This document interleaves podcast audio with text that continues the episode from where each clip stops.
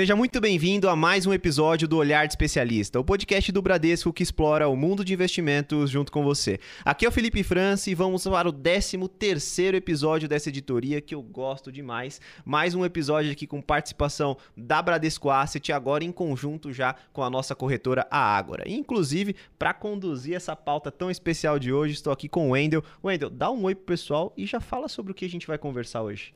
Olá pessoal, Wendel Souza aqui falando, muito feliz em participar novamente aqui do Olhar de Especialista. Hoje sobre um tema muito interessante, nós vamos tratar sobre fundos imobiliários, buscar trazer um cenário sobre esse ativo e também as oportunidades né, que envolve esse mundo de fundos imobiliários para os nossos ouvintes.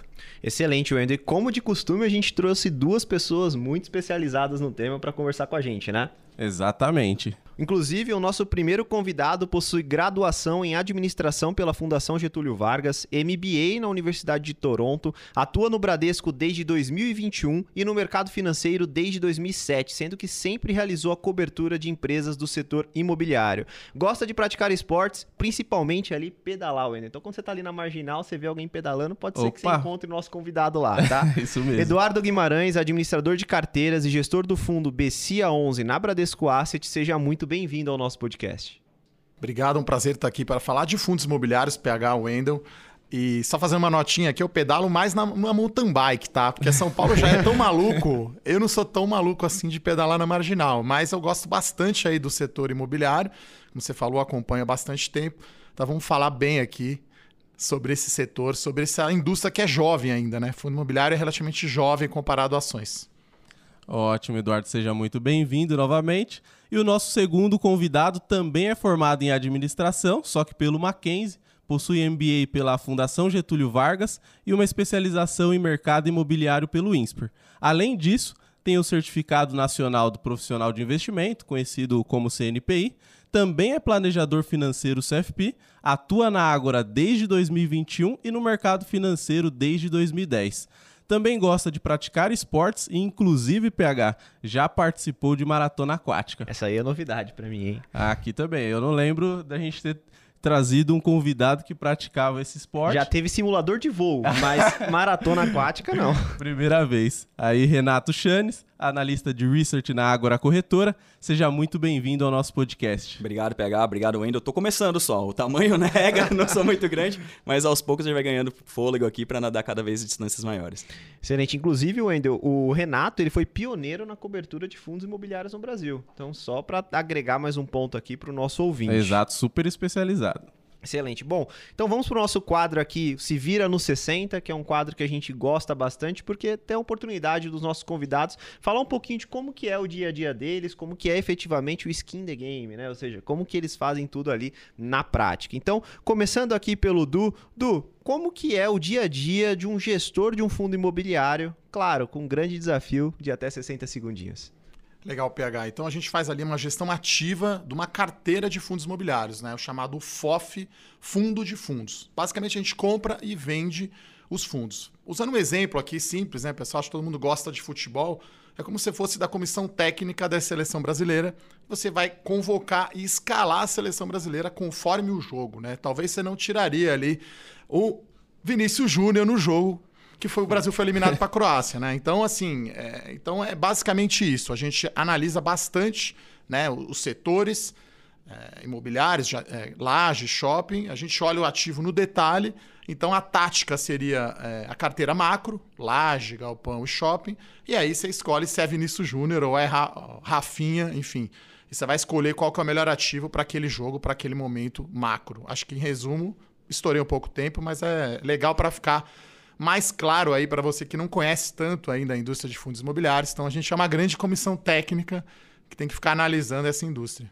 E é uma solução importante, do porque dentro desse contexto que você colocou agora, aquele investidor que tem aquela dificuldade de vai parar para olhar o setor, por exemplo, de shoppings. Quando você explode a lista de oportunidades, você tem diversos nomes. Imagina, tem que ficar analisando nome a nome, puxar dados, fazer análises diversas. Então, é um pouco complexo. Então, aquela investidor, aquele investidor que procura uma solução única, ou seja, um produto onde você aplique e ele faça esse processo de escolha de diversificação, o Fund of Funds aqui faz esse processo com destaque aqui para o BC BCA 11, né? E só lembrando para todo mundo que assim como nos demais fundos imobiliários, o BCA 11 paga seu dividendo mensal normalmente com a isenção ali de imposto de renda. Agora você, Renato, o que um analista de research faz no dia a dia, de novo, em 60 segundinhos? Vamos lá, pegar. Eu acho que agora eu vou frustrar todo mundo que tá ouvindo a gente.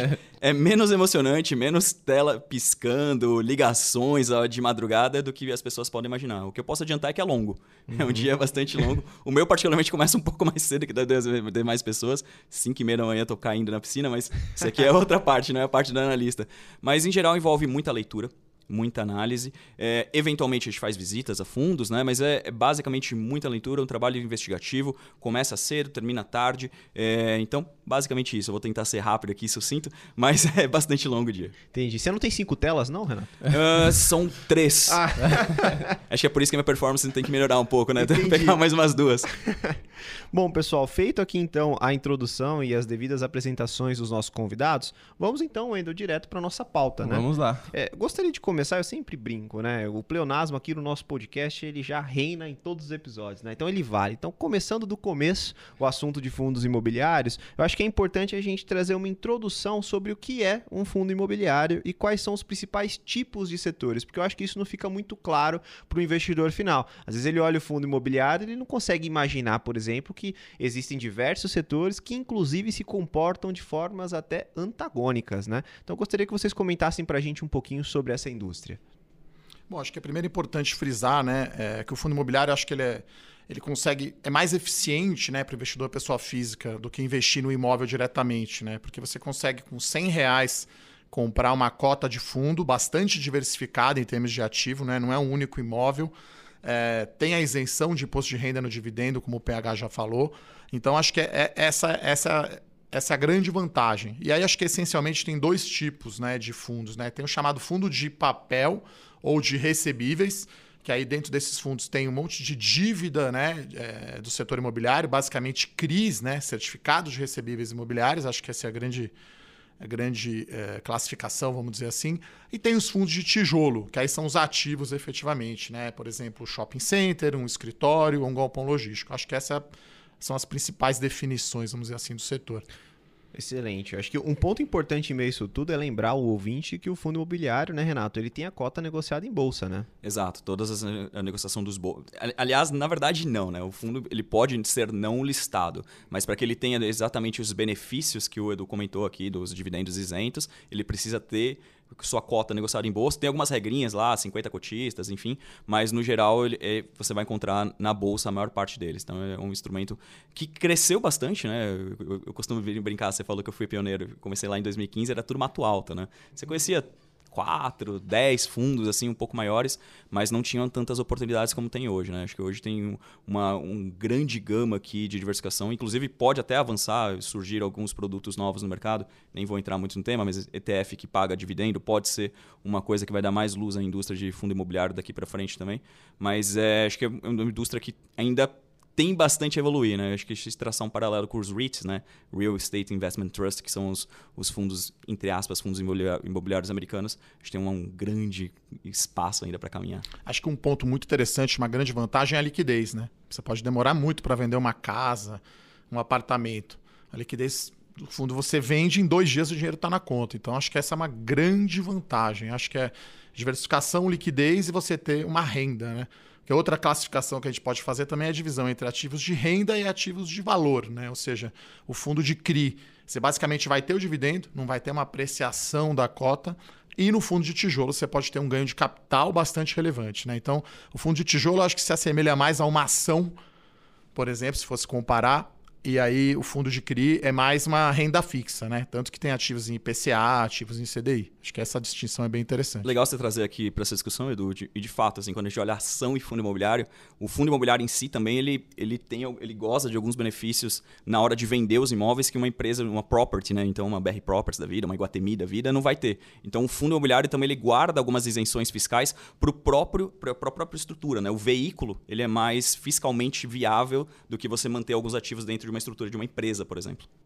Excelente. Acho que para o nosso ouvinte, e isso me ajudou, Wendel, lá atrás, quando eu estava aprendendo sobre esse contexto de, de, fundos imobiliários, né? Foi justamente pensar no paralelo de que imagina você comprar o teu apartamento Né? Então você vai ter, igual o Du colocou muito bem, você vai despejar um recurso, eventualmente lá na frente, se você for precisar desse recurso, você vai ter que colocar ele para vender e tudo mais, e aí sim que você vai observar a marcação de quanto que vale o seu apartamento. Acho que a primeira coisa aqui já que dá para traçar um paralelo é, no fundo imobiliário, por ter a cota negociada em bolsa, ele tem essa marcação do imóvel de forma diária. Então pensa que você está indo lá na sua corretora todos os dias e vendo quanto que vale o teu apartamento, a tua casa. É isso que o fundo imobiliário tem que fazer, porque é por isso que tem a marcação da cota todos os dias. Então essa é a primeira diferença que eu acho que é importante. E a grande vantagem é justamente a liquidez. Porque quando você quiser sair do seu fundo imobiliário, se você tem um fundo imobiliário com bastante liquidez né, durante o dia, você não vai ter provavelmente nenhum problema. Diferente de quando você for vender teu apartamento, vender a tua casa, casa, até você achar algum comprador, já fica a dica para você que está ouvindo, né? Passa pela rua e vê quantas casas estão com placa de venda próxima da sua região. Garanto que tem bastante, né? Então, no fundo imobiliário você não tem essa dificuldade, né, Wendel? Não, excelente. Você tem várias facilidades que ajudam na acessibilidade do produto, né? E também, às vezes, se você quiser ali fazer a troca, né? Ah, quero mudar de setor, talvez o setor não esteja com uma tendência nesse momento, você tem essa facilidade de mudar para outro sem precisar igual o imóvel, né? Se desfazer, que vem algumas burocracias a gente pode colocar assim, né? Antes de você conseguir comprar o um novo, então o fundo imobiliário traz todas essas facilidades para o investidor. E até puxando um gancho depois dessa introdução, né, e a gente trazer aqui para os nossos ouvintes algumas características do produto, trazer alguns benefícios também, eu gostaria de ouvir já de vocês é, como a gente consegue analisar um fundo imobiliário. Já uma pergunta mais direta e vocês podem explorar um pouco mais sobre esse, esse, esse tema, né? Vamos lá. É, então, assim, acho que você tem que separar de dois lados, né? A parte técnica, eu não sou engenheiro por formação, então eu não vou lá ver o talude do, do empreendimento, a capacidade construtiva, né? Se o piso de um galpão logístico aguenta 5, 6, 10 toneladas, isso eu acredito no que está escrito, né? Mas acho que tem um trabalho investigativo, sim. Tem o lado financista, né? Que é basicamente a projeção do, das receitas do fundo, né? Entender é, como que é a dinâmica dos aluguéis, quem são os, quem são os inquilinos, quem são os, os, índices de reajuste, né? Então, se aquele contrato é, de, é típico, atípico, né? Um contrato de 5 anos ou um contrato de mais de 5 anos, com reajuste de GPM ou IPCA, quem são, quem são o, enfim, quem está lá dentro do fundo, é, a localização. Então, tudo isso é o lado financista da coisa. Acho que isso é muito importante para a gente determinar uma, um valor para aquilo. Mas tem algumas coisas que são mais anedóticas, né? De é, o que a gente tinha comentado lá no começo, né? Rodinha no pé e visitar empreendimentos, né? E aqui eu costumo dizer aqui alguns fatores que aconteceram lá atrás que é importante a gente entender. Eu trago sempre como perspectiva, por exemplo, alguns fatores, né? Não é só porque é uma laje corporativa AAA, né? Que é o o padrão construtivo mais elevado que tem, que é um empreendimento bom. É, eu, eu, gosto de usar bastante como exemplo, nem é listado mais, então dá para falar, é o Tower Bridge. Eu não sei se o Edu vai lembrar do Tower Bridge, mas o Tower Bridge era um, é um prédio, para quem for aqui, aqui de São Paulo conhece, é ali na, na Marginal Pinheiros, do lado da, do lado da Ponte Estaiada. Curioso que... que... eu fui ontem lá visitar o prédio, mas beleza, né? A gente não combinou isso antes de gravar, tá? Peraí que eu não vou falar. É de né? um fundo listado que a gente tem na carteira. Então, estive ontem lá ah. visitando o prédio, por sinal. E, e, no, e no começo, assim, você nem, é, ele, ele tinha uma, uma questão bastante complexa, né? Que era a porta de entrada, a, a entradinha, a, a, via de acesso. Se você perdesse aquela, via, aquela viazinha de, de acesso, você tinha que dar uma volta no quarteirão. Dar uma volta no quarteirão numa cidade interior é uma coisa. Dar uma volta no quarteirão numa cidade São como Paulo, São Paulo, você está falando de meia hora. Num prédio perto da marginal, né? Exato. A então... entrada melhorou, mas ainda continua meio complicada, viu? Já falando. Então isso, isso tudo tira o valor, né? Então é, são coisas que o, o o, o, gestor ele não vai colocar isso, às vezes, ou se você não for lá fazer o trabalho investigativo, é importante. Também tem um exemplo, uma vez a gente foi ver um, um prédio também, e chegou a, a equipe de administração, tinha 16 pessoas. 16 pessoas. Aí, não, tô falando da eficiência do empreendimento, né? Eu pensei, assim, é tudo super eficiente, mas quem paga todo mundo aqui, né? 16 pessoas para vir comentar sobre o elevador, sobre o heliponto. Então, assim, são coisas que você vai pegando ali na, no presencial. Então, assim, pro, pro investidor, pessoa física, que não tem tempo de analisar, obviamente, acho que é confiar bastante no que está escrito nos, nos relatórios, é, ter um trabalho de diligência, então usar mais de uma fonte de informação. Mas nós, eu como analista, o Edu como gestor, acho que é, é, é ir além, é, é confiar desconfiando, né? Ir um pouco mais além, ir lá no empreendimento, conhecer um pouco das pessoas que estão tocando o negócio e também a parte física do negócio. Bom, do nosso lado, acho que a gente faz essa gestão né, com três princípios básicos, né, eu diria. Primeiro, essa gestão ativa. Né, a gente não morre de amores pelo ativo, a gente pode comprar e vender. Acho que não tem esse, problema. É bem dinâmico essa avaliação. Uh, o segundo princípio, a gente tem que ter bastante diversificação. Então, na nossa carteira não tem nenhum fundo com mais de 6% da carteira. Então, a gente é bem diversificado. E terceiro, a gente foca muito na qualidade. Né? E aí, olhando do lado do ativo, né? além dele ser bem localizado, ter uma boa, uma boa, capacidade, boa uh, capacitação técnica e ter bons inquilinos. Né? Porque, no fundo, você quer que o cara consiga reajustar o aluguel acima da inflação. E na hora de compor a carteira, né, no exemplo que eu dei lá da comissão técnica, né, você tem que compor o esquema tático com as opções que você tem para cada posição ali do futebol.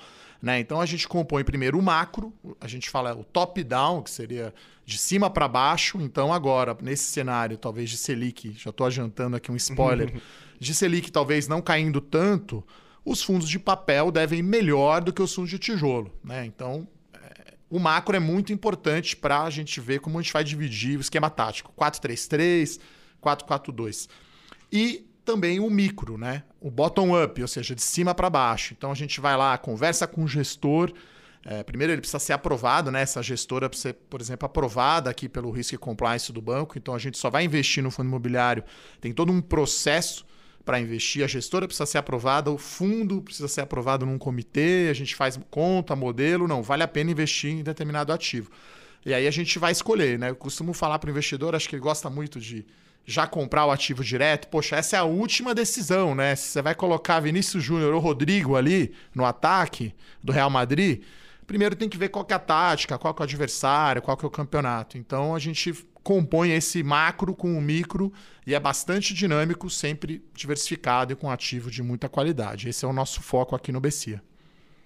Poxa, bacana. E eu queria puxar até um ponto em meio tudo isso que vocês colocaram e puxar aqui pro, mais para o Renato. Teve um relatório que a Ágora colocou falando sobre custo de reposição. Eu acho que é um ponto importante para a gente abordar aqui, porque eu acho que ajuda a tangibilizar esse processo de que, olha, poxa, esse prédio, por exemplo, o prédio que vocês colocaram em Pinheiros, ele vale efetivamente o quanto ele foi gasto para construir? Porque a gente sabe que o mercado, a gente gravou até um episódio aqui sobre finanças comportamentais, fica o convite aqui para quem está nos ouvindo, episódio número 7 do Olhar de Especialista, e a gente sabe que o mercado tem isso, né? Então, num contexto, às vezes, de muita incerteza, a gente pode ter preços que ficam muito fora do que efetivamente tem que ser. E no mercado imobiliário a gente consegue ter essa, acho que até mais fácil do que no mercado de ações, conseguir calcular efetivamente esse valor, né?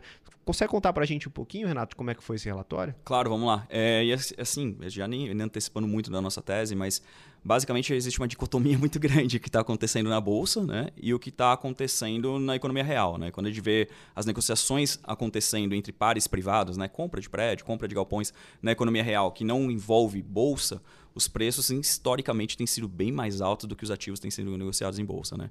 E aqui alguns exemplos são muito fáceis. Né? Quando, por exemplo, o fundo tem apenas um prédio você consegue pegar a área daquele prédio e dividir pelo valor de mercado. Aí você sabe mais ou menos o, preço de metro quadrado. Enfim, a gente fez toda uma análise, né? A gente usou os dados do Sinap, né? O Sinap é um dado que o, próprio IBGE nos fornece. Em termos, grosso modo aqui, em termos de metro quadrado, o custo construtivo aqui no Brasil, colocando material de construção e mão de obra, é algo como mil reais, 1.784, para ser mais preciso. E a gente juntou a isso também o custo do CEPAC. CEPAC são certificados potenciais construtivos. Né? Algumas regiões, em algumas cidades, é, quem for do Rio de Janeiro vai conhecer ali na região do Porto Maravilha, aqui em São Paulo, Faria Lima, Chucre Zaidan, são regiões que a prefeitura, para permitir que as empresas cresçam além do, do limite anteriormente estabelecido, ela vende um, um certificado para que as empresas possam subir empreendimentos mais altos, por exemplo, né? ou de áreas maiores. E esse, esse último leilão de CEPAC que teve aqui, aqui em São Paulo, né? na, na região da Faria Lima, saiu em média R$ 17.600 o metro quadrado. Tá? Então, só somando o custo do CEPAC, não estou falando nem do terreno, tá? nem, nem, nem, entrei no mérito do terreno, mas só o custo do CEPAC mais o custo do, da, da Sinap, a gente está falando de mais ou menos 19 mil reais o metro quadrado para você é, tentar replicar o empreendimento AAA aqui, aqui, aqui numa cidade como São Paulo. A gente não consegue ter esse dado na mão, né? mas assim, foi uma, uma aproximação da realidade.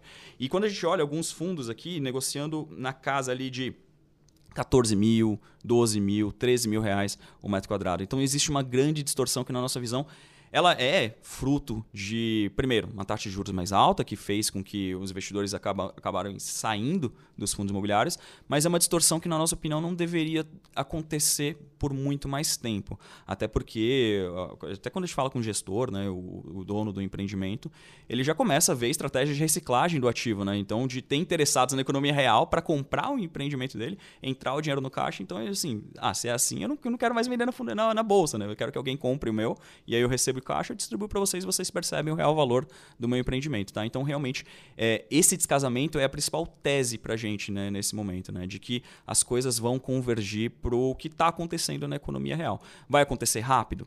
Talvez não, né? A gente trabalha aqui num mercado bastante estacionário. É, o mercado imobiliário ele é bastante estacionário, né? A gente está falando aqui de um, um, empreendimento até ser construído, questão de 4, 5, 6 anos no mínimo. É, o ciclo de juros aqui no Brasil, o Edu já deu spoiler aqui de que a gente vê a possibilidade da taxa de juros cair, mas pelo menos no curto prazo não deve ser uma, caída, uma, uma queda muito abrupta. Então tudo isso vai fazer com que esse ajuste ele vá acontecer ao longo do tempo.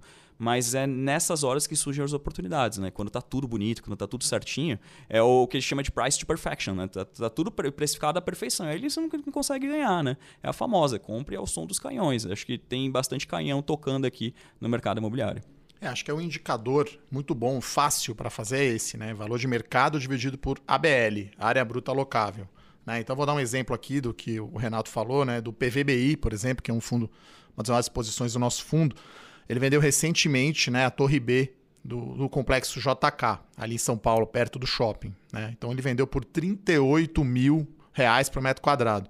O fundo é negociado né, na bolsa entre 20 e 22 mil. Então, é, como o Laje está né, tá com vacância alta, as locações estão sendo feitas, tem carência, tem desconto, né, e como bolsa é, como fundo imobiliário, o mercado não olha o lucro do ano que vem, o mercado, né, como o pessoal de ações aí, olha o, o dividendo desse mês, né? Então, no curto prazo, você não vai ver dividendo de laje subindo muito, então tem esse desconto. Na média, a gente está falando, se pegar laje é perto de 8% do IFIX, deve estar tá aí com desconto de 40% para o seu valor patrimonial, né? Então, a gente acredita que é não faz sentido, né? E o custo de reposição aí do PVBI, que tem ativos na Faria Lima, 30 mil reais por metro, né? Então, ele está negociando a 20, 22, depende aí do preço que você pega. A reposição para fazer um ativo igual é 30 mil e ele vendeu um ativo agora recente por 38 mil.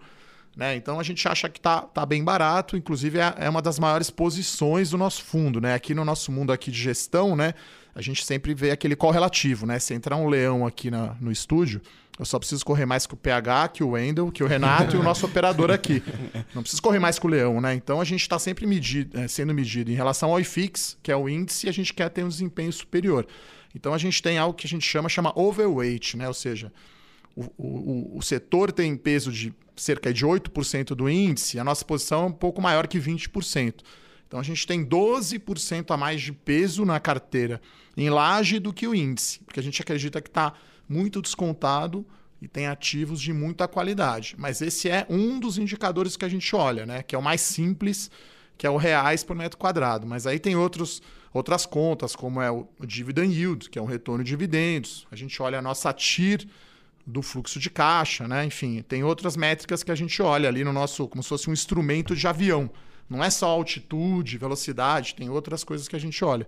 Mas lajes eu acho que realmente parece ser por um prazo talvez aí de dois a três anos, esse desconto para o valor patrimonial, a gente acredita que vai fechar.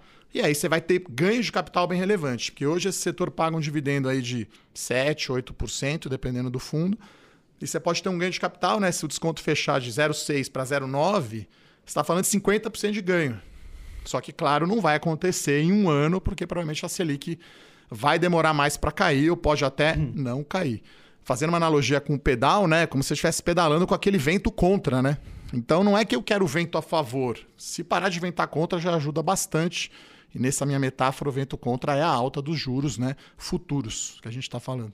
Exato, e algumas coisas são irreplicáveis, né? O que foi construído, foi construído sobre leis de zoneamento antigas que não necessariamente conseguem ser feitas, replicadas nesse momento. A cidade está bem bastante, bastante restritiva em termos de aumentar indefinidamente o, o espaço locável em algumas áreas, né? De, de adensadas, né? Inclusive, os empreendimentos que estão sendo lançados, eles precisam fazer obras de compensação viária. Gosto de usar sempre a, o exemplo aqui em São Paulo, na, aquele prédio, o, o JK, JK Iguatemi, né, aquele shopping, tem uma alça de acesso para marginal. Quem teve que fazer aquela alça de, de acesso foi a construtora para que tirar, desafogar o trânsito da região, né? Então, obra de compensação viária. Então, não é só o fato de você construir o prédio, às vezes você tem que falar assim, poxa, eu tenho que colocar na conta também que eu tenho que construir um viaduto.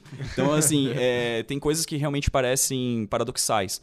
Mas o mercado é assim, né? E... É, eu acho que tem ativos também que são irreplicáveis, né? Até próprio CEPAC que o Renato comentou, né? Você poder construir tem que ter esse certificado. Então, tem regiões que você tem pouquíssima oferta disponível região da Vila Olímpia, do Itaim, da Faria Lima, Jardins, talvez Paulista, vacância menor que 20%. Já na Chucre Zaidan, Berrine, tem muito espaço, tem muito prédio vago. Então, né, a gente olha no detalhe, né? Vamos olhar por bairro, onde, onde estão os ativos de cada fundo, e aí você quer ter aquela região que está melhor, que tem ativos mais irreplicáveis, porque aí o, o gestor desse fundo vai conseguir passar um aumento no aluguel, né? Acima da inflação, que, que vai trazer um dividendo maior e um retorno maior para o fundo.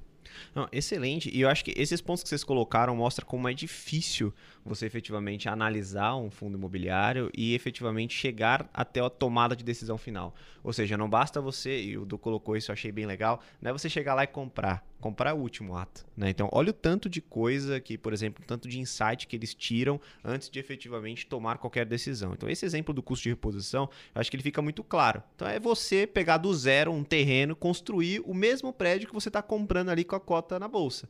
E eles estão falando aqui que você gastaria o dobro do que o valor de mercado do fundo está lá agora. Ou seja, tem muito desconto na mesa. Mas, claro, precisa ter esse cuidado com a seleção do papel, porque o momento efetivamente da economia como um todo não está um momento fácil. Né? A gente vai falar um pouco mais disso adiante. Mas eu acho que essas distorções, Wendel, elas acontecem muito porque desde 2018 esse mercado ele cresceu muito. Né? Então, o mercado de fundo imobiliário, igual o Renato colocou, né? ele começou a analisar ali em 2015, era mato partir de 2018, a gente teve um contexto onde a taxa de juros começou a cair e isso naturalmente começou a acontecer o evento TINA, né? Ou seja, os investidores eles não tinham alternativa para conseguir ganhos maiores. E aí outros mercados começaram a chamar atenção, por exemplo, o mercado de fundos imobiliários. Vocês acreditam que é justamente nesse contexto que esse mercado cresceu, né? E ainda mais, vocês acreditam que olhando para frente tem muita margem para a gente conseguir crescer ainda mais aqui no Brasil? Vamos lá, acho que o, principal aspecto aqui realmente diz respeito à questão da taxa de juros, né? Nós, nós estamos de novo num cenário que ele é um tanto quanto proibitivo para tomada de risco, né? Você tem, você tem uma Selic aqui atualmente em 13,75. Na época que nós começamos a cobertura ali estava na casa de 14. Então tudo isso é ele é negativo. Então você pega todo um ciclo de que as taxas de juros caem, né? E, e aí você tem o, o, rentista que ele quer continuar tendo a rentabilidade, ele vai procurar alternativas. Foi nesse cenário, né? Quando a gente começou o fundo imobiliário, para vocês terem uma ideia, a gente falava em alguma coisa como 150, 160 mil investidores. Ontem eu estava vendo uma matéria, já são mais de 2 milhões. Edu, Passou de 2 milhões, é, que é menos da metade do que tem em ações e talvez um quarto do que tem em criptoativos, por exemplo. Sim, então assim. Por isso que eu falei que é um setor muito jovem. Tem né? muito espaço. E, e, essa indústria ela foi ganhando é, força ao longo do tempo, né? Se você olha a legislação dos fundos imobiliários hoje, perante ao que foi feito lá atrás, é, como ela foi criada, mudou totalmente. No, no, começo, no começo, basicamente, o fundo imobiliário era um instrumento de elisão fiscal para famílias private. Basicamente isso. Você não tinha o incentivo do, de você listar o, o, o, ativo em bolsa, enfim. E foi mudando muito esse arcabouço. Então foi trazendo, dando mais visibilidade. Aí teve, acho que teve trabalho também da gente aqui, o que está fazendo, né? Gravando esses podcasts. É, acho que a educação financeira também ajudou, né? Que a gente estava, por muitos anos, a gente só pensou em instrumentos de renda fixa e os mais é, básicos, né? Então, então tudo isso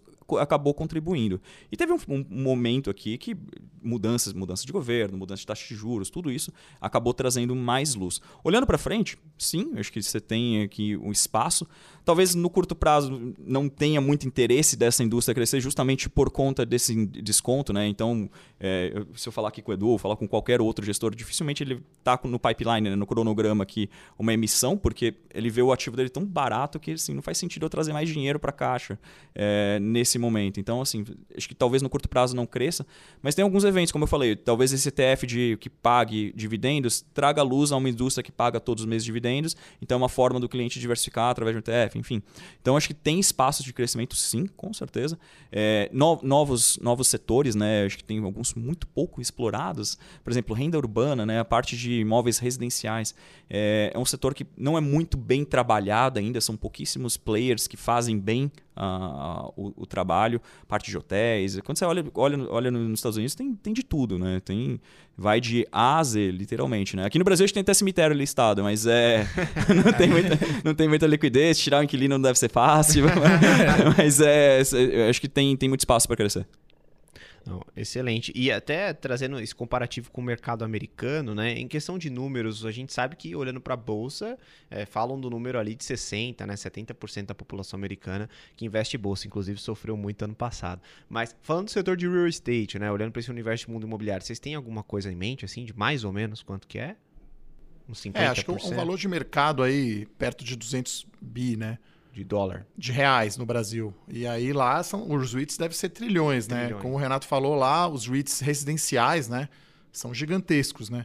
Lá tem torre de celular, tem, tem, tem REITs de, de hospitalar, né? equipamentos. Então lá tem setores né? muito maiores. Hoje aqui a gente tem grosso modo, 45% do índice é recebível imobiliário. Então, é o setor que cresceu, se não me engano, emitiu algo como 12 bi de reais em 22. Então, mesmo com esse vento contrário todo do pedal que eu falei aqui, teve crescimento, mas foi só para os fundos de CRI. O fundo de tijolo, como está descontado, não tem emissão e não tem um, um, apetite, vamos chamar assim, do investidor que prefere a renda fixa agora, com o CDI 13,75. Então é um mercado muito maior o americano, né? Deve ser 30 vezes o brasileiro, alguma coisa assim. E só para dar uma ideia, né? Quem olha aí ações, né? As chamadas small caps, o Canip, né? KNP, que é o principal fundo aí maior do índice seria a Vale, né, do IFIX, ele negocia cerca aí de 10, 15 milhões de reais dia. Então, o fundo mais líquido ainda é muito menos líquido do que talvez uma small cap que nem faça parte ainda do Ibovespa. Então, acho que tem um caminho longo a, a ser trilhado. Acho que a educação financeira contribui bastante. Né? Legal estar tá aqui nesse podcast. É, eu gosto bastante, particularmente, de podcast, né? Um jeito, um bate-papo, né? Para você é, conhecer mais sobre o setor. Então, acho que tem muitos setores que podem vir a se desenvolver no Brasil, né? Aí a gente tem talvez aí galpões, né? Que talvez seja o segundo, seja o setor maior em termos de tijolo no índice acho que é algo perto como 16, 17, se não me engano. Que cresceu muito na pandemia, né? Do, é, foi, foi o setor e-commerce, né? beneficiado, né? Porque eu cubro shopping desde 2007, ninguém imaginava que ia ficar quatro meses fechado, três meses fechado. O de shopping é perto ali de acho que oito e laje, então o tijolo ficou pequeno, né? E aí você tem outros setores como renda urbana, desenvolvimento, ganhando espaço, né? Hotel, né? Então, acho que tem ainda bastante espaço aqui no Brasil. Lembrando né, que menos de 10% da população investe em renda variável como um todo. Né? Então, acho que ainda tem um longo caminho a ser trilhado. Se colocar em perspectiva aqui, o Edu falou o, de, de liquidez do Canip. A Vale negocia um bilhão de reais por dia. Mas essa evolução ela não aconteceu só em fundo imobiliário, tá, pessoal? Eu lembro que lá atrás, quando a gente cobria ação também, assim, é, um dia bom para o Ibovespa era um dia de 3 bilhões. A gente falava, oh, giro recorde de 3 bilhões. Hoje, uma manhã tranquila aqui é 10, 15 bi, tá? Hoje então... negocia acho que mais de 30 dias, é, né? O mês de janeiro foi mais fraco, né? Sim. Mas o ano passado a média acho que foi por volta de 30 bilhões de reais Sim. dia na B3 em ações. Então não foi só os fundos imobiliários, né? Todos os instrumentos de risco, né? Então a bolsa como um todo ganhou bastante notoriedade. Consigo levou também os fundos imobiliários. Não, excelente, Renato. E até pegando um gancho desse cenário né, de crescimento e evolução dos fundos imobiliários, a gente sabe que foi, foram anos desafiadores. Né? A gente gostaria de saber de vocês como foi atuar ao longo desse período, tanto na gestão, no caso do Eduardo, e também na questão da recomendação aqui mais com o Renato. Bom, vamos lá. Acho que eu acho que o primeiro mote aqui, quando você pensa em recomendar ou mesmo fazer gestão, é preservação de capital. Né? A gente está falando de renda variável, então assim, o mais importante do que ganhar talvez seja preservar.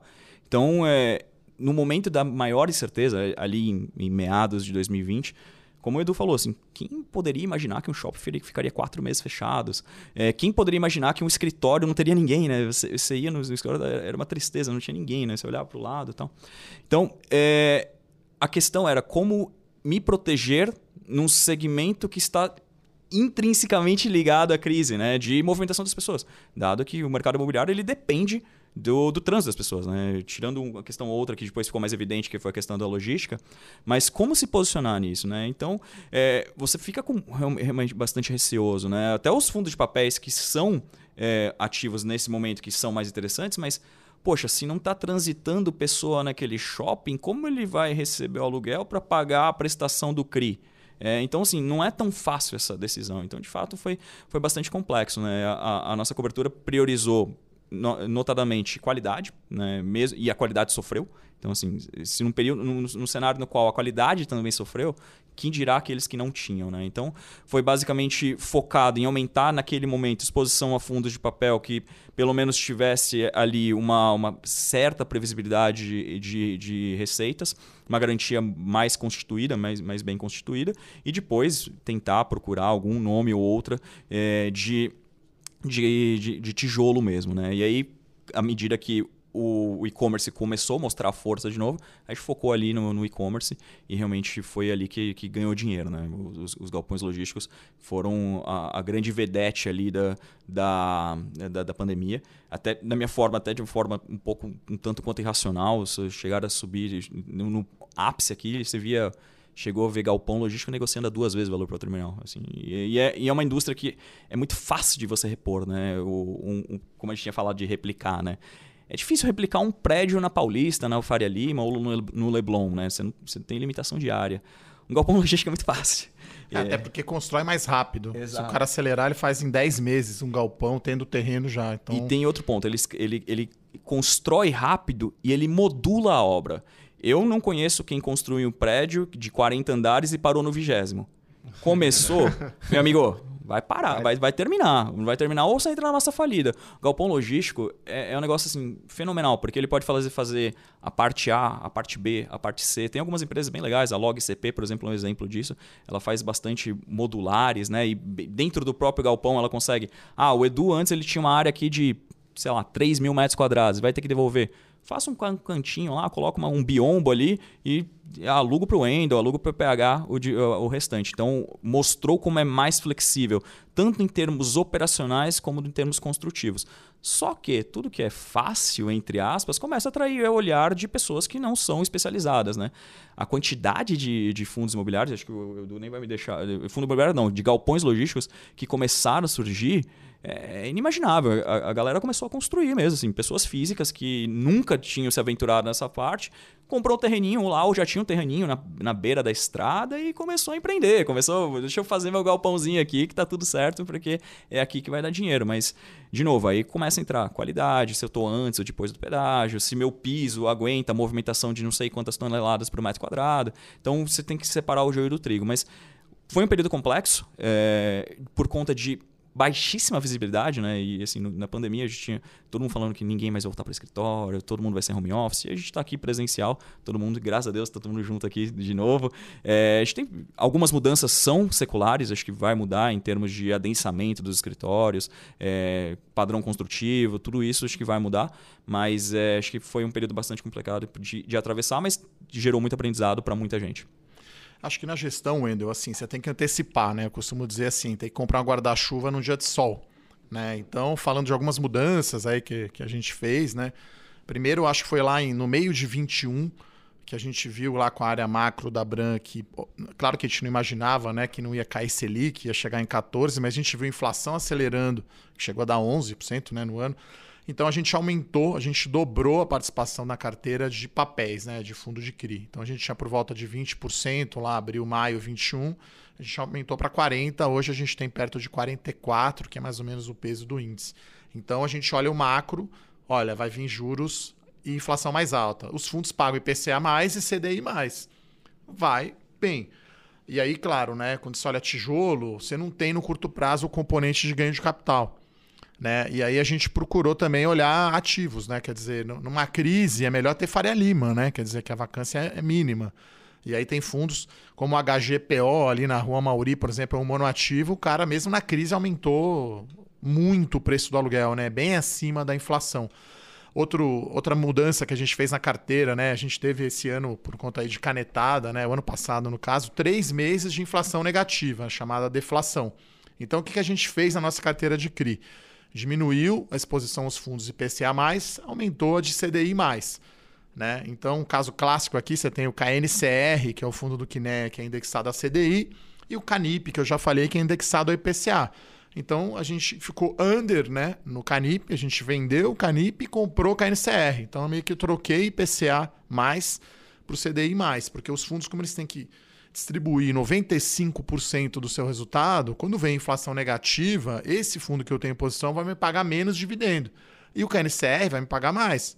Ou pelo menos não vai cair. Então, assim, é difícil ter essa previsibilidade, né? A gente não tem certeza do que vai acontecer, mas a gente precisa se mexer antes, né, de, de acontecer, antes de sair no jornal ou tá todo mundo falando no café. Então, até porque essa, o, o, fundo é grande, né? A gente está falando aí de um ativo sob gestão, os dois fundos que a gente tem de 500 milhões de reais. Então, para fazer uma mudança grande no fundo, você não pode querer no dia vender a posição inteira, né? Você não pode fazer mais que 15, 20% do volume negociado no dia. Então, Canip, que tem, por exemplo, eu falei 10 milhões de reais, eu posso no dia comprar ou vender 2 milhões no máximo, talvez. E mesmo assim eu vou fazer preço, né? Talvez vai fazer subir ou vai fazer cair se eu estiver comprando ou estiver vendendo. Então, na gestão a gente olha muito o macro, né? E também o micro. Ah, esse fundo aqui tem um ativo que tem uma receita mínima garantida, né? Que quando ocorre uma venda de ativo, o vendedor dá um seguro, vamos dizer assim, para o comprador, falando: ó, você vai ter um aluguel mínimo aqui de 100 reais por metro. E que a gente viu na Shukri Zaidan, por exemplo, é como tem muita oferta, a vacância é muito alta, o preço de mercado está abaixo de, dessa receita mínima garantida. Quando acaba né, esse benefício, essa molezinha, vamos dizer assim, vai cair o dividendo do fundo. Né? A gente viu isso, por exemplo, com o fundo da RBR, né, que tem um prédio ali na marginal, né, o River One, que acabou a RMG, ele está 100% vago. E aí o dividendo despencou. Então a gente tem que né, antecipar esse movimento né, a gente vender antes, talvez, né, do que está a vacância subindo, o dividendo caindo. Então você tem que tentar sair antes ali da tsunami, né? Chegar, uhum. vamos dizer assim. Então, né, é, como disse o Renato, né, você tem que vender ao som dos canhões, né? Ou comprar o som dos canhões, no caso, né, a frase do Warren Buffett e vender o som dos violinos, né? Exato. E prever o passado é sempre mais fácil que prever o futuro, né? Mas Engenheiro gente... de obra pronta sempre é um gênio. Né? É porque no Brasil, passado é incerto, né? Então, Mas é, é importante aqui também trazer o outro lado da equação, né? A gente falou muito dos desafios nossos, como em olhar os ativos, mas a gente tem bastante relato da própria indústria de que também aproveitou o momento para repensar o mix de lojistas. Isso aconteceu muito em shopping, né? Tinha muita, muito shopping, por exemplo, que ficou fechado, obviamente, mas que tinham aquelas lojas que estavam performando mal e ele falou assim: ó, você está atrapalhando meu mix aqui, ó, eu não quero mais você. Então também aproveitou para dar uma premiumização, né? Aumentar o nível de, de exposição em alguns setores chaves, em alguns shoppings. É, o, o pessoal da Guatemi me fala bastante disso, né? De que eles aproveitaram o período aqui para mudar o mix de lojistas, né? Então, assim, a gente tem que olhar também como uma oportunidade. Surgiu uma oportunidade oportunidade. E, inclusive, aumentou a demanda por aqueles ativos melhores, né? melhores posicionados. Então, assim, foi difícil. Tem sido difícil em alguns setores até o momento, né? Eu acho que a parte de lares corporativas, mas também surgiram bastante oportunidades para os dois lados da equação, né? Tanto do demandante de área, né? Que teve aquele movimento de flight quality, né? Procurar áreas melhores, mas também teve o movimento do landlord, né? Do dono do, do empreendimento de, peraí, eu tenho uma joia aqui na minha mão, eu não, não vou vender a qualquer preço. Então, assim, foi, foi uma mudança bastante drástica aqui nos últimos anos de mercado imobiliário, mas que são, são, são bastante impor, é, é, importantes aqui para para o futuro da indústria. Inclusive, eu ia complementar até em shopping center, né? Eles aumentaram a área de serviços, né? Restaurante, praça de alimentação. E se você pegar o resultado né, dos, dos fundos de shopping, foi o melhor desempenho setorial ano passado. E se você pegar lá o resultado operacional desses shoppings, né, o chamado NOI, né, a sigla em inglês, o resultado operacional de 2022 ficou cerca aí de 15% acima de 2019, que é o período anterior, anterior à pandemia. Então, quando a gente estava lá no meio da pandemia, a gente achava que 19 ia, ser, ia voltar só esse ano, 23. E aí eles entregaram 15% acima já em 22. E esse ano talvez cresça aí uns 10%. Então a gente está falando de 25% ou 30% acima do que a gente achava, né? Então acho que se mostrou aí o poder, né, de um bom shopping center, né? Aqui em São Paulo tem alguns famosos, Iguatemi, Morumbi Shopping, só para citar alguns. Aí é um movimento de qualidade, né? Acho que é bem importante a qualidade do portfólio. Porque é aquela história do leão, você vai, você vai. Ou a torre de champanhe no casamento, acho que é mais legal, né? Todo mundo já deve ter ido festa de casamento. Você tem lá uma pirâmide, tem uma torre, depois quatro, oito. E aí o champanhe não vai chegar até a base. Né? Vai encher a primeira, primeiro nível, o segundo, talvez o terceiro. No último lá não vai chegar. Né? E aí eu dou um exemplo aqui de último nível. Região de Alphaville, por exemplo, aqui, que é região metropolitana de São Paulo, mas é longe. Chácara Santo Antônio e outras regiões. É bacana toda essa explanação, porque eu, eu, às vezes eu tenho muita dificuldade de imaginar, Wendel, se o nosso ouvinte, o investidor pessoa física que não atua no mercado financeiro, ele tem noção do, da dimensão dessa indústria. Né? Então vocês colocaram aqui que realmente tiveram setores que sofreram, acho que o setor de shopping foi muito detalhado aqui, que foi um setor que sofreu bastante, mas também colocaram muitos setores que tiveram um bom desempenho, claro, olhando o setor como um todo, principalmente aqueles fundos de qualidade. Acho que o Renato e o, e o Edu foram muito felizes aqui trazendo essa questão, né? Então, ev eventualmente, mesmo com um cenário difícil, que é esse cenário de custo de capital subindo, que é mais ou menos o que a gente está observando agora, a gente sempre tem alguma oportunidade dentro de uma indústria tão ampla, né? Então, acho que isso é importante para o investidor, porque às vezes o investidor observa, concentra a alocação, acho que o brasileiro tem muito disso, né? Ele quer buscar a bala de prata, né? Ele quer aquele produto único que sempre vai ganhar, que sempre vai bater o CDI gente sabe que isso não existe. O único almoço grátis do mercado financeiro é a diversificação. A gente sempre fala isso aqui no podcast. E para fundo imobiliário isso também vale. E mostrou aqui, pelo que vocês falaram, que a gente sim tem como diversificar dentro de fundo imobiliário e ainda de acordo com um cenário macro mais desafiador. E puxando um gancho já nesse cenário macro desafiador, vocês falaram muito de oportunidades ali no período passado.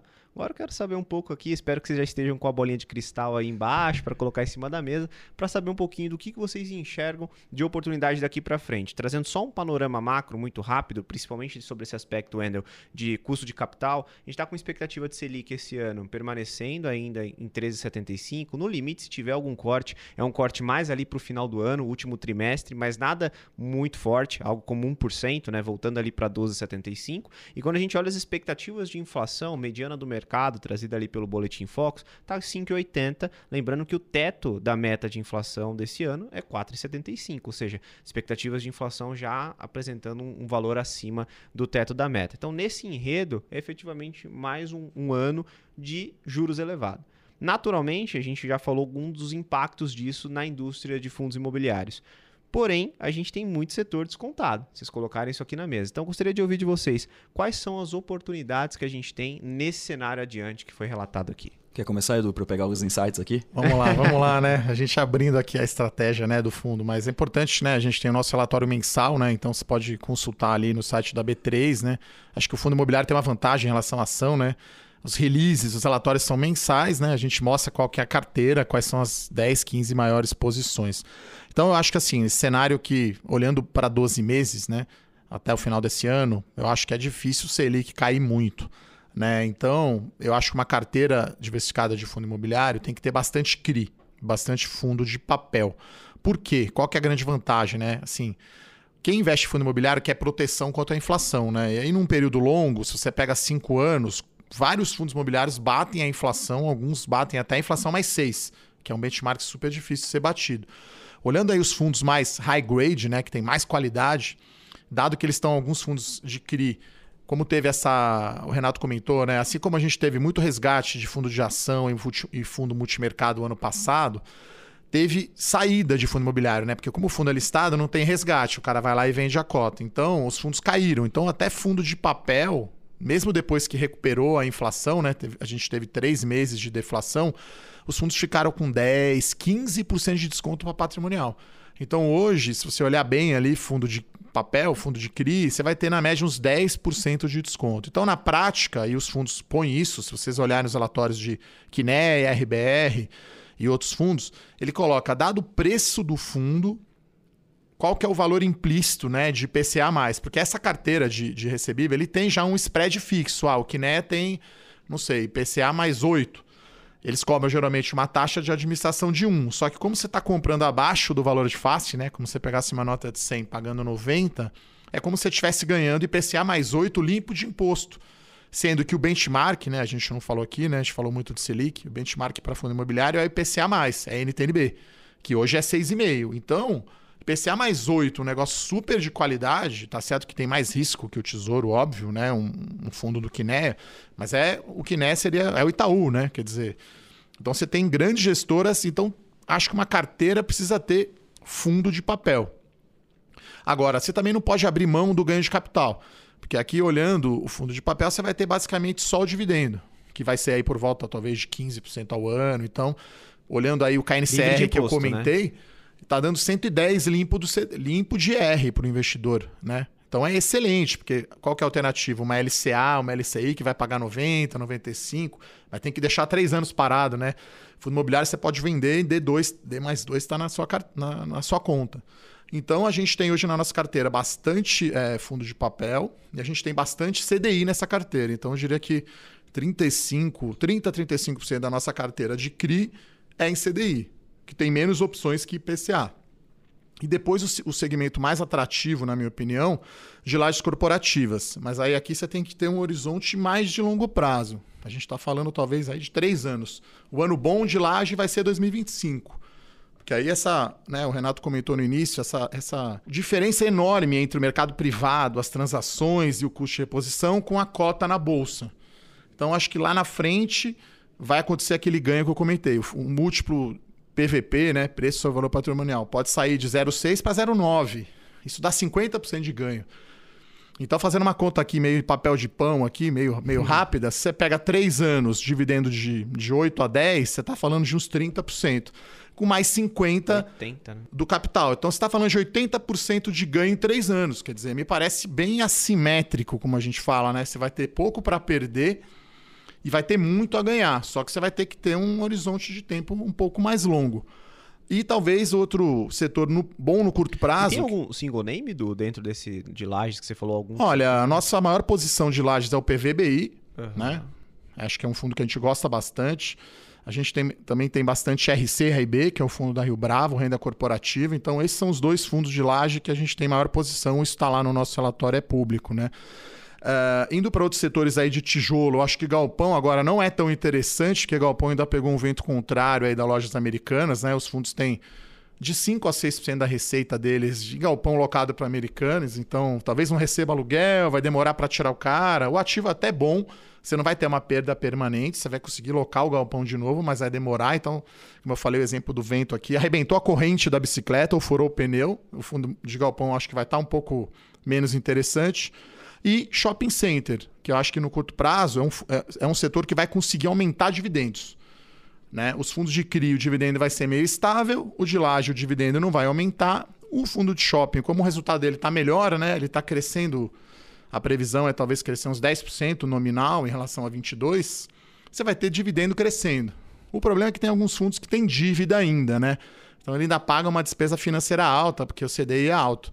Então, assim, resumindo, e isso tem a ver com as posições né, do nosso fundo, né, os maiores overweights, ou seja, posição grande que a gente tem comparado ao peso no índice.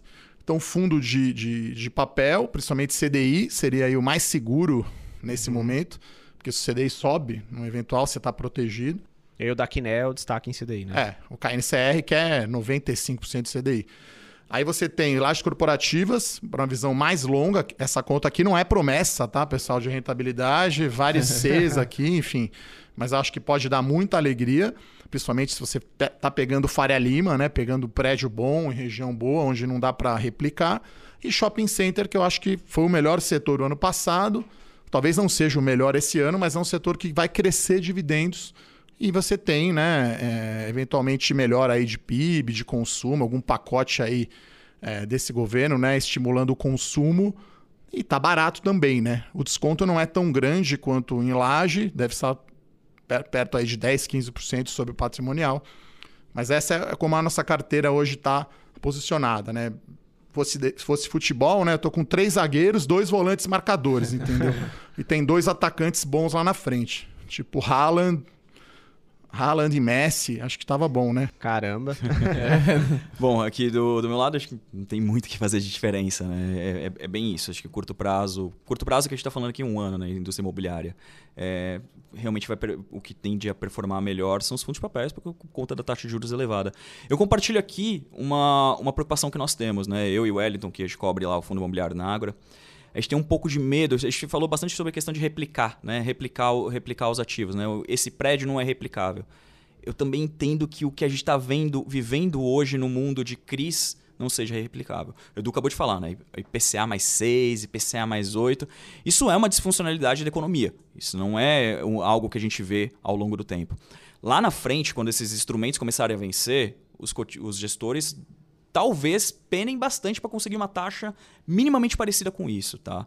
E a gente sabe que o investidor geralmente ajusta o yield na cota ali, né? Então ele estava acostumado a receber 1%, e ele vai, ele vai ajustar, ele vai ajustar ali embaixo, uh, as cotas podem cair lá na frente. Não é uma coisa de imediato, né? O duration médio dessa indústria, né? O prazo médio de vencimento dessa indústria é na casa de 4, 5 anos, mas é uma preocupação que eu compartilho, tá? Em relação aos fundos de papel, olhando mais em prazos um pouco mais esticados, né? O risco de reinvestimento, que acho que muita gente não coloca isso na conta, né?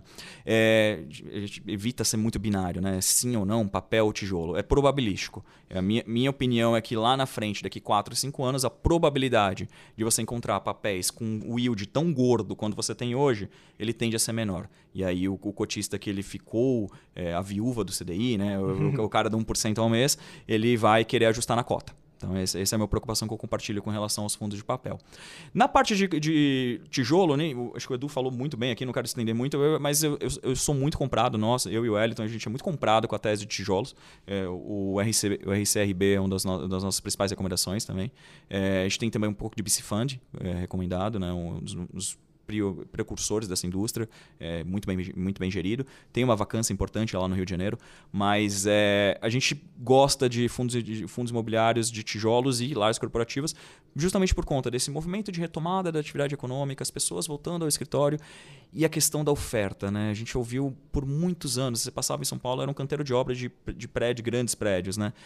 E, e até um shopping mesmo, assim, eu não sei se vocês têm a magnitude de, de, de cronograma, né? Às vezes quem está ouvindo a gente não tem, é, acha que é, pô, eu vi lá, o, do dia que começou a subir o prédio até acabar foram três anos, né? Eu uso, eu uso bastante o Batatão como exemplo, né? O, o, ali no, quem, quem conhece aqui em São Paulo, na, na Faria Lima, na, na, na esquina da, da, da Teodoro Sampaio com a, com a Faria Lima, é, da SDI ali, da HDI, HSI, perdão. E é, ele cresceu, né? ele foi construído aqui, acho que foi, foi bem no meio da pandemia, deve ter crescido, crescido levantou aí o quê? 18 meses, 20 meses, assim, Nossa, foi muito é, rápido. O padrão, acho que desde começar o terreno, preparar, acho que é uns três anos, né? Porque tem a parte de cavar ali, que tá com o tapume, que você não tá vendo. Exato. Você é. só vê se você tiver num prédio, uma reunião do lado, aí você vê, com Essa... o fundo tá. Essa Mas, parte é rápida, é. né? Mas o que, a, as aprovações, né? Então, até você pegar as licenças gente está falando de pelo menos 5 anos no, no, total, né? Então, um cronograma é muito aqui... Muito longo o ciclo, é, né? Muito longo. O shopping, shopping, não sei se... Para expansão de área, assim. Nem, nem tô pensando em construir um novo shopping. Expansão de área para você conseguir licença da prefeitura, eh, às vezes são 3, 4 anos. Então, é, é um ciclo muito estacionário. Então, a, a, a, a nossa visão é de que essa ausência de novas ofertas, pelo menos num, num, cronograma aqui de 4, 5 anos, principalmente em São Paulo. E aqui, gente, quem está ouvindo não é, não é, que a gente é bairrista, não, não é porque só, só fala é o maior de, mercado, é, né? Você fala São Paulo e Rio de Janeiro, mas assim, Rio de Janeiro é o mercado secundário em termos de lajes e o mercado paulista é o mercado eh, precursor aqui, o que tem mais as áreas. O Renato, subvertendo aqui, perguntando para você, macro ali, participação de setores na carteira, né? Porque a gente abriu a nossa carteira aqui do fundo. Qual que é a de vocês? Ah. Qual que é são os maiores setores aí, percentualmente falando? Vamos lá. A gente não tem a carteira, efetivamente. É, a gente tem uma cobertura apartada por setores, é, questão regulatória. Mas, enfim, o, a gente tem a cobertura ali distribuída entre lares corporativas, galpões logísticos e a parte de Ou, papéis. Deixa eu reformular a pergunta, já que eu já fiz side, né? Quantas compras você tem por Beleza. setor? Né? Porque aí você tem mais compra Ótimo. do que hold ou venda. Aí me ajudou, ajudou bastante. Você tem mais compra, tá. né? O, assim. a, o, as compras estão concentradas realmente no, no setor aqui de, de lajes. A gente tem... São contando aqui. São três, quatro compras. Quatro compras. Nós temos uma cobertura de 24 fundos, tá? Então, colocando em perspectiva aqui. É, são quatro compras em lajes corporativas, duas em galpões, nenhuma em agência bancária, é, duas em shopping e nenhuma em papel. Nós estamos neutro em papel. E estar neutro em papel não quer dizer que você não tem que ter exposição. É justamente isso, né? É, é ter ali em níveis, em níveis é, em linha com o que o mercado tem, né? Como a gente comentou, a indústria do IFIX, né? A maior parte é o, os fundos de papel, então a gente entende que na carteira hoje tem que ter maior parte de fundo de papel. Mas é, acho que a grande aposta, se eu fosse fazer aqui, e a gente volta aqui daqui dois anos, três anos, vocês me cobram, é, eu acho que é, é, é, é lajes corporativas. Acho que tem bastante oportunidade aqui. Bem, lo, bem localizado, obviamente. E naquele relatório que vocês publicaram, Renato, quais foram os principais highlights ali pensando no custo de reposição? Né? Eu sei que vocês destacaram alguns nomes, quais foram eles? Foi basicamente o RC RB11, né, o da Rio Bravo, o, o, BR, o BRCR, o HGRE, o FCFL. O FCFL acho que é bastante emblemático, né? É o, é o Campus Faria Lima, né? O prédio do INSPER aqui em São Paulo.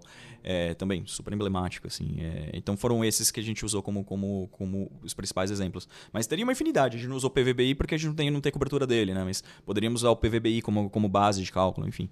A gente usou aqueles exemplos que, que estavam mais fáceis dentro do, do nosso contexto ali. Mas a gente pode fazer para qualquer um. A gente pode fazer para agência bancária, por exemplo, né? Ou, porque não tem, não tem o custo da CEPAC, mas você tem, enfim, é, alguns pontos aqui que você conseguiria fazer o cálculo. Puxa, bacana. Acho que aqui o investidor, se ele anotou, ele já conseguiu pegar alguns highlights importantes, né? Eu queria só um último ponto ainda sobre essa questão de oportunidade pro Du, né? Porque o Du ele tem um, ele é gestor de um fund of funds, né? Ou seja, a cota do Bessia também é negociada em bolsa, ou seja, ele tem a carteira com vários fundos imobiliários e tem a própria cota dele. Então pode ser que nesse movimento, de novo, é, irracional, às vezes, de alguns investidores, a gente tenha até um duplo desconto é, pensando nesse contexto, né, Du? É, esse é um ponto interessante, né? Quando você compra FOF, é... vou dar um exemplo aqui, né? Então, o BCA tem uma carteira que, na média, deve estar negociando aí com uns 15% para o valor patrimonial, né? E o Bessia tem uma cota de mercado e uma cota patrimonial, né? Porque a cota patrimonial do Bessia nada mais é do que a soma ali do, do valor de mercado das suas participações. Né? Então é como se fosse um desconto de holding, né? Quem investe, sei lá, quem conhece Itaúsa, por exemplo, então você está comprando Itaú com desconto. Né? Então a gente tem um duplo desconto que depende da cotação. Somando esses dois descontos, né? O primeiro é cota de mercado do Bessia para sua cota patrimonial, então a cota patrimonial é perto de 100, a cota na bolsa é 85. Grandes números. 15% de desconto. E aí, quando a gente olha a carteira do Bessia, que tem 55% de tijolo, o desconto é também é por volta de 15%. Então, fazendo uma conta aqui rápida, aqui em papel de pão, aqui para quem é mais antigo, né? Fazer a conta na mão, está falando de 30% de desconto. Né? Então, se, se o mercado né, corrigir essas distorções é, você teria um upside bem relevante, né? Então, e, e, um dividendo atrativo, né? Porque o dividendo de um FOF, ele não é um fundo de CRI, mas também não é baixo igual de laje, né? Então, o nosso dividendo é por volta aí de 10, 11% em termos de yield. Então você tem um carrego, como a gente fala, né? Você está sendo pago para esperar, está ganhando esse dividendo mensal e você está comprando o PVBI, o RCRB e outros fundos com desconto, né? E esse desconto de. como se fosse um desconto de holding. Que eu acho que, né, no limite, um FOF talvez deva ter algum desconto pela liquidez, né? Que você e, e, e, lembrando, né, aqui a gente está falando de uma taxa de administração baixa, né? Os fundos de tijolo cobram aí 1%, a gente do BC é meio por cento de taxa de administração. Então, toda essa gestão ativa que eu falei, o acompanhamento, a carteira, toda essa comissão técnica aqui, né? E, fazer uma, uma, nota aqui, né? Eu divido a gestão aqui com a Sara Tonello, né? Claro que está só um dos gestores aqui do BCIA para participar aqui com o Renato. Então eu divido a gestão que também acho bem interessante, já que ela tem uma experiência muito grande em crédito, né? Ela que é especialista dos CRIs, eu sou bem especialista em laje, shopping, varejo, por cobrir esse setor muito já tempo, uns 15, né? 20 anos aí. Então, acho que é o, o duplo desconto é, uma, é, é, é olhando por um prazo um pouquinho mais longo, talvez, que lajes, né? Porque para quem é engenheiro aqui, se tiver algum engenheiro ouvindo, né? O FOF é a segunda derivada, né? A primeira derivada é o tijolo. Então, se o mercado melhorar, os fundos de shopping, de galpão, de lajes vão subir. Quando isso acontece, a cota patrimonial do nosso fundo sobe. E, consequentemente, né, para ficar o mesmo desconto, a cota de mercado deveria subir também. Então, é, a segunda derivada é o FOF. A hora que os tijolos se recuperarem, esse desconto que eu comentei de lajes fechar, esse desconto né, da, da cota patrimonial do BCIA cota de mercado para patrimonial deveria fechar. Então, acho que é uma oportunidade, né? Enfim, vendendo um pouco nosso peixe aqui, é, para prazo longo, né? Você vai estar tá ganhando 11% ao, ao, mês, ao ano, né? Mais ou menos, de dividendo, tendo esse potencial de valorização grande, né? Então, naquela conta que eu falei lá dos 80% de laje, como você está comprando vai com 10% de desconto em cima, você está ganhando mais ainda, né? Está comprando ainda mais barato, ainda mais na promoção. Seria como se fosse um duplo desconto ali quando você vai fazer uma compra online ali, você põe dois descontos ali para comprar. Basicamente é isso. É um pouco complexo, não sei se eu fui bem claro aí, PH. Não, complexo foi você me lembrar aqui de segunda derivada, que na faculdade de economia eu sofri com isso. Deu até calafrios aqui. Mas, Wendel, agora a gente tem o nosso quadro aqui final. Você vai rebuscar igual o Tailão ou você vai no modo tradicional? Olha, vou tentar aqui, tá? Vamos lá. Vamos pro quadro Elevator Speech. Ô, Deu bom? Exatamente. Então, bora lá pro conversa de elevador. Vamos lá, indo pro final agora do nosso podcast. É, a gente gostaria de ouvir um pouco de vocês, né? Se vocês pudessem dar um conselho para quem quer investir em fundo imobiliário, qual seria? Vamos lá. É, acho que é atenção aos detalhes, paciência. Acho que é uma indústria, é uma indústria que, diferente para quem é mesmo sendo renda variável, ela é um pouco diferente de para quem investe em ações, né? Acho que as coisas tendem a levar um tempinho mais para consolidar e de fato acontecer aquela tese.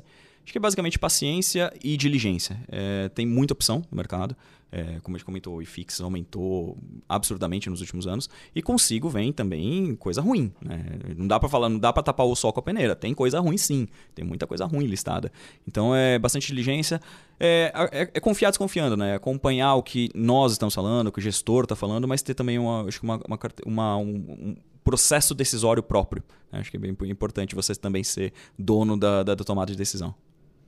Bom, a pergunta é muito boa. Eu acho que depende muito do perfil de investidor, né? Acho que tem muito investidor que gosta de fazer a carteira dele de ações, ele analisar e olhar os relatórios e ele tomar a decisão. E vai ter pessoas que não entendem disso e preferem delegar para um gestor. Acho que esse é o primeiro ponto, né? Então, é, um FOF ou até mesmo um, um fundo direto, né? Você está delegando para um gestor. Você não está escolhendo os ativos, né?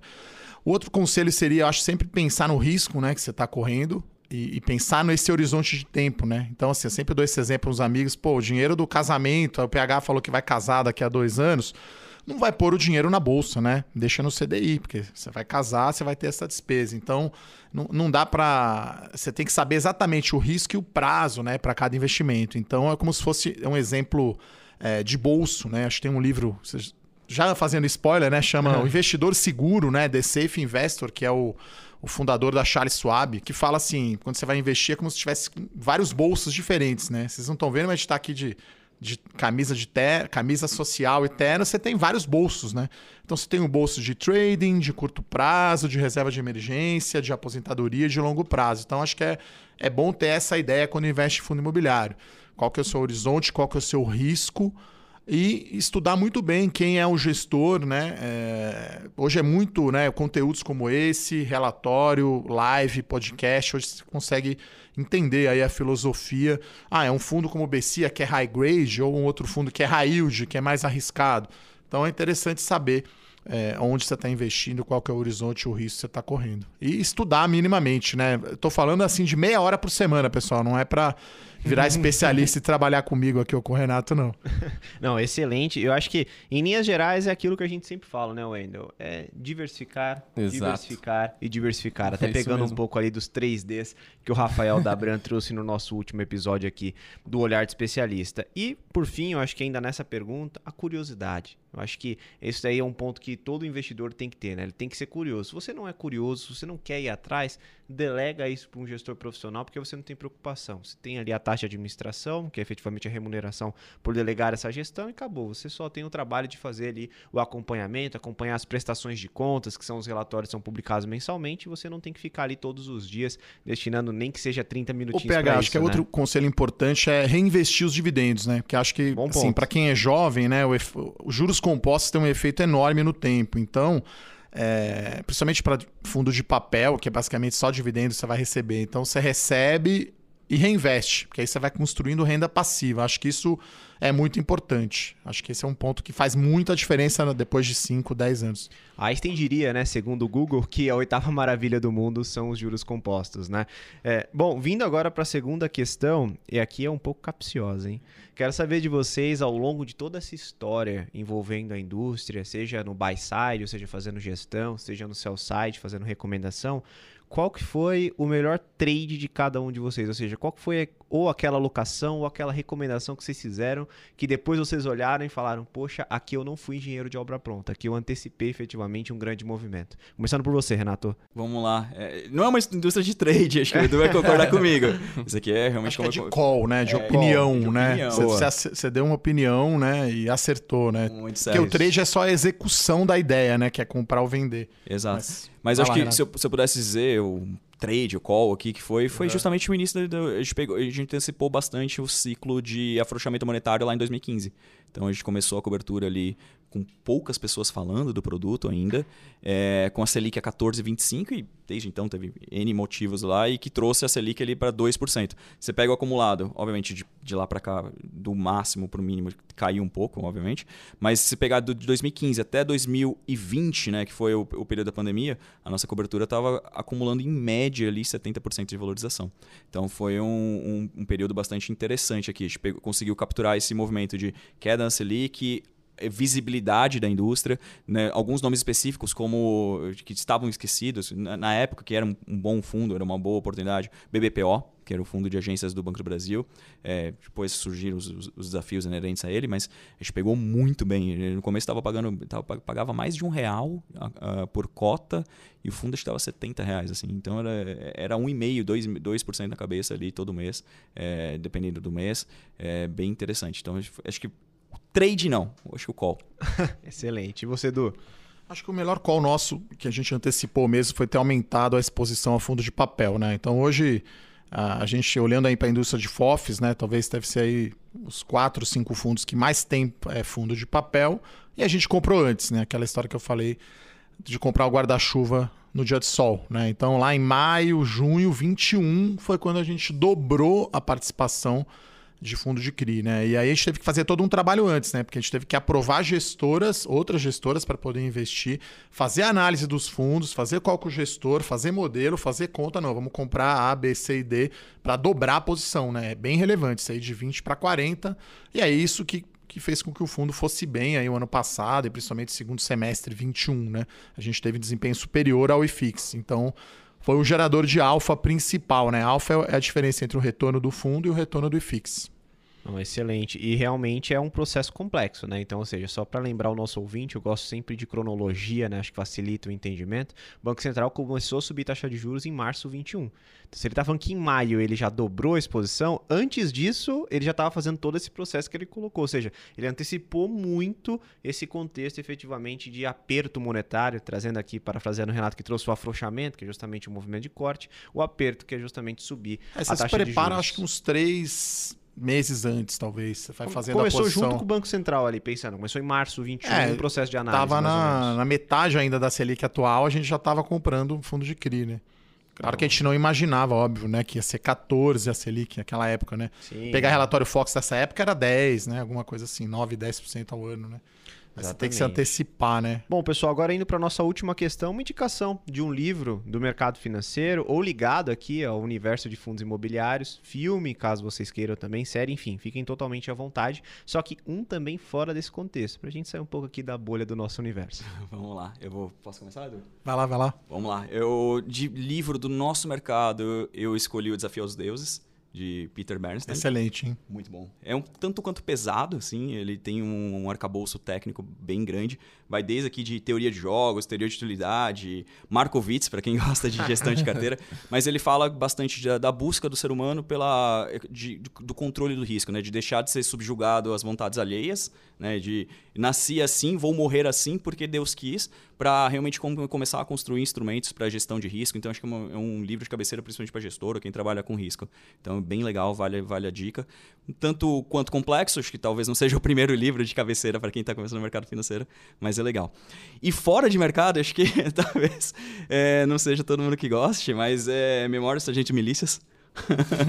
Eu li no vestibular esse. É, Manuel Antônio de Almeida, eu acho que é que assim, é, a- é- é a típica figura do anti-herói, né? Do, do jeitinho brasileiro. Pô, o cara nasceu de um. um- o filho de um beliscão e um, uma um pisada de pé, assim. É, é- é bem, esse, tipo, conta a história do Brasil, do, do malandro carioca. E, e- e- geralmente os livros da época como contavam muito da corte real, né? Ali é o Brasil como ele é, né? Como o Brasil começou. Acho que é um livro bastante interessante. Tem todo um, um contexto histórico, acho bem legal. É um pouco de vestibular aqui, relembrando os velhos tempos. Mas depois do vestibular, acho que eu li umas duas vezes. Então é um livro Nossa, que eu, legal. eu gosto bastante. E super rápido de ler, porque ele vai por, por capítulozinhos, então você consegue ler um dia um, voltar depois de três dias, três capítulos depois, então assim, é bem E tranquilo. é uma leitura gostosa, É. né? Traz muito do jeitinho brasileiro. Quem, sei- quem já ouviu falar do jeitinho brasileiro, leia esse livro que você vai entender efetivamente. Leonardo Pataca. Vai lá, Du. Bom, eu gosto bastante de livros, né? Até tem algumas listas, né, de, de livros. Acho que um de mercado financeiro que é mais antigo, que é Quando os Gênios Falham. Então é a quebra da Long Term Capital Management, que era o maior fundo eh, quantitativo da época, né? Prêmio Nobel de Economia.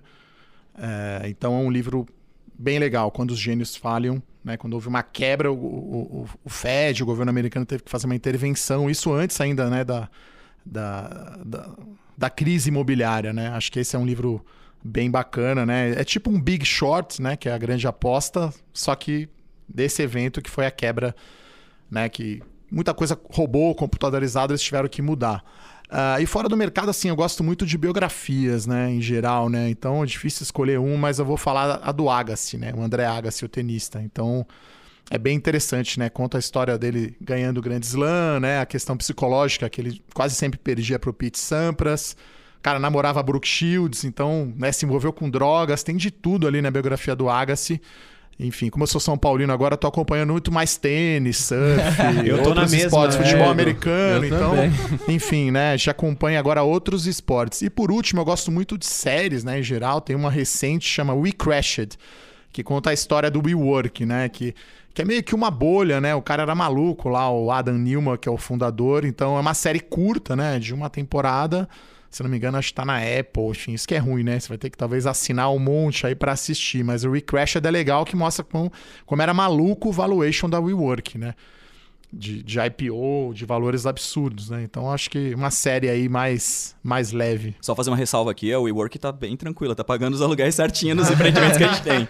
Não, mas é que era um valuation absurdo, né? E o fundador era doido, né? Agora acho que ela até saiu, tem outro, é uns caras Sim, israelenses, isso aí, né? coloca- tiraram ele, tiraram ele. Bom, pessoal, a gente vai chegando ao fim. Que conversa gostosa, né, Wendel? Não, excelente, muito bom, muitas informações, bate-papo super rico. É, o tempo voou aqui do meu lado. Quero agradecer muito aqui o Du, o Renato. Acho que foi o primeiro de muitos, foi uma conversa muito boa. E colocar aqui para vocês colocarem uma mensagem final para os nossos ouvintes. Fiquem à vontade. Bom, só queria agradecer o espaço aqui, o Ender, PH e também quem está nos ouvindo, ouviu até agora, então agradeço a audiência. E contem conosco, a Ágora a gente tem a cobertura de fundos imobiliários, eu e o Wellington Lourenço fazemos é, a quatro mãos aqui, às vezes a seis mãos, a gente tem a Larissa também que ajuda a gente lá. Confira lá, entra no, no nosso site, a gente tem o Agro Insights, a gente faz. é, também temos podcasts, também temos uma outra infinidade de relatórios. A gente vai além do fundo imobiliário, a gente fala também de renda fixa, renda variável, enfim. Fica o convite aqui, acesse o Agro Insights, né? Para quem for cliente, para quem não for cliente, também tem uma parte lá, um conteúdo aberto. Então acho que é basicamente isso, agradecer o espaço e fazer o jabazinho aqui. Boa. Bom, também agradecer o convite, PH Wendel, Renato, aqui um papo muito legal sobre fundos imobiliários. Eu sou muito fã de podcasts em geral, né? Quem quiser saber mais informações sobre o Becia, no canal da Bradesco Asset no YouTube tem a versão em vídeo do nosso relatório.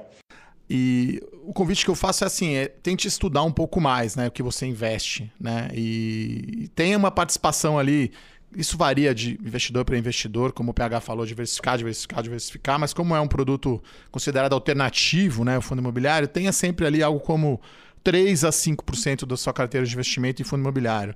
Não se importe muito com Selic, governo, em aumentar e diminuir esse número. E tenha um horizonte de prazo mais longo, né? Se você é novo, o tempo está para o seu lado, né? Então, os juros compostos, né, com IPCA mais 7 ao ano, em 7 anos você dobra o seu capital. Então, é um retorno muito alto, né? Então, as oportunidades são muito grandes para quem tem uma paciência de deixar o dinheiro lá. Põe e esquece e reinveste, que vai dar um bom retorno. Obrigado aí, muito bom papo. Muito obrigado, pessoal. E antes de encerrarmos, você que nos escutou até agora, curta esse conteúdo, compartilha com aquele amigo que deseja entender mais sobre o universo dos fundos imobiliários. Ah, um ponto muito importante para você. Para acompanhar seus investimentos, tanto no Bradesco como outras instituições financeiras, baixe o Investe Mais Bradesco na sua loja de aplicativos. É uma forma prática de visualizar seus investimentos, um verdadeiro consolidador. Esse foi mais um episódio do Olhar de Especialista, o podcast que explora o mundo de investimentos junto com você. Valeu!